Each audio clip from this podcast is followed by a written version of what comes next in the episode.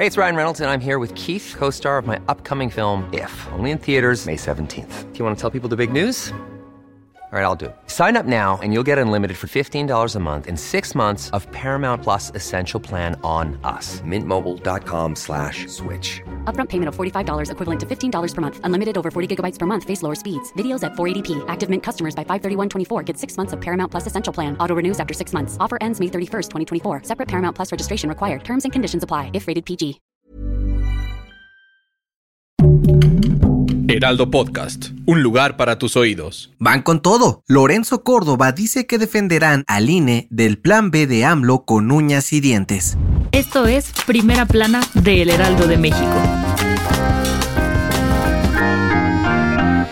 El futuro del Instituto Nacional Electoral es uno de los temas que está en boca de todos desde hace unos meses, y es que a pesar de que la reforma electoral no pasó, el plan B de AMLO está generando un debate mucho más intenso en los últimos días, y es que el mismo INE se está preparando para echar abajo este plan B, que por si no lo recuerdas, fue algo así como el premio de consolación de López Obrador, pues luego de que rechazaran su reforma en la Cámara de Diputados, presentó esta iniciativa para darle un buen golpe económico al órgano electoral. Esta iniciativa básicamente propone reducir el costo de los órganos electorales en todo el país, desapareciendo fideicomisos e incluso garantizando que los consejeros no ganen más que el presidente. Por eso de que AMLO quiere que la democracia sea más barata. Y ahora que la discusión para que avance la propuesta está a punto de comenzar, el presidente del INE, Lorenzo Córdoba, aseguró que está preparándose para pelear con uñas y dientes y echar abajo este plan B, con la intención de defender la democracia y elecciones justas a como dé lugar.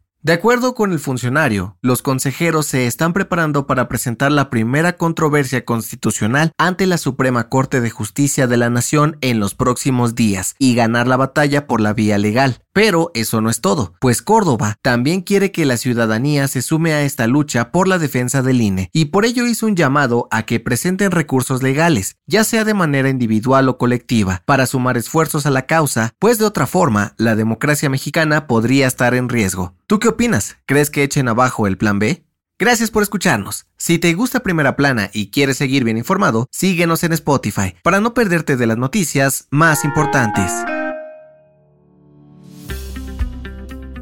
Tal parece que la palabra prohibido no existe dentro del vocabulario de muchas personas, sobre todo para algunos turistas que visitan la famosa pirámide de Kukulcán en Chichen Itza. Y es que este fin de semana, un visitante de origen polaco subió al templo a pesar de la prohibición impuesta por el Instituto Nacional de Antropología e Historia para preservarla en las mejores condiciones como una de las siete maravillas del mundo moderno y patrimonio cultural de la humanidad por la UNESCO.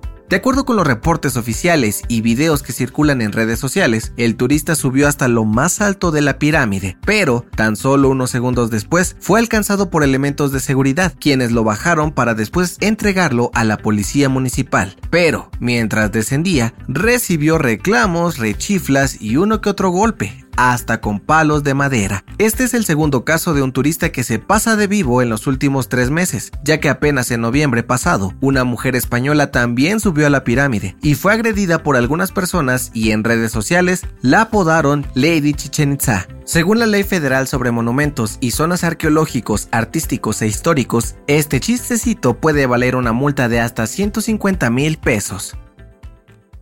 En otras noticias, la Fiscalía General de la República dio a conocer que el exsecretario de Seguridad Pública, Genaro García Luna, tiene dos órdenes de aprehensión en México, independientes al proceso que enfrenta en Estados Unidos, uno por el operativo rápido y furioso y la otra por el daño patrimonial a los penales federales privatizados. En noticias internacionales, luego de que Estados Unidos acusó a Corea del Norte por proveer de armas al ejército ruso ante el Consejo de Seguridad de la ONU, el gobierno norcoreano rechazó los señalamientos y aseguró que solo buscan manchar la imagen del país o provocar una reacción militar. Y en los deportes, este domingo, Novak Djokovic venció a Stefano Tsitsipas para ganar el Abierto de Australia por décima ocasión en su carrera. Con esta victoria, el serbio llegó a 22 trofeos del Grand Slam, igualando a Rafael Nadal con la mayor cantidad de títulos en el circuito masculino del tenis. El dato que cambiará tu día. Un día como hoy, pero de 1969, The Beatles hicieron su famosísimo concierto en la azotea en Londres, su última presentación en vivo. ¿Sabes cuál de sus canciones es la más cobereada de la historia? Sí, de acuerdo con el libro de los Record Guinness, Yesterday es el tema con más covers en la historia, con cerca de 3.500 versiones oficiales y más de 7 millones de interpretaciones a nivel mundial, contando cine, radio, televisión y conciertos en vivo. Según su autor, Paul McCartney, escuchó la melodía de esta canción en un sueño y como no estaba seguro si ya la había escuchado antes, la tocó a todos sus conocidos para no cometer plagio. La canción es tan famosa e icónica que ha sido interpretada por grandes artistas como Bob Dylan, Frank Sinatra y hasta Luis Miguel. Yo soy José Mata y nos escuchamos en la próxima. Esto fue Primera Plana, un podcast del Heraldo de México. Encuentra nuestra primera plana en el periódico impreso, página web y ahora en podcast. Síguenos en Instagram y TikTok como El Heraldo Podcast y en Facebook, Twitter y YouTube como El Heraldo de México. Hasta mañana.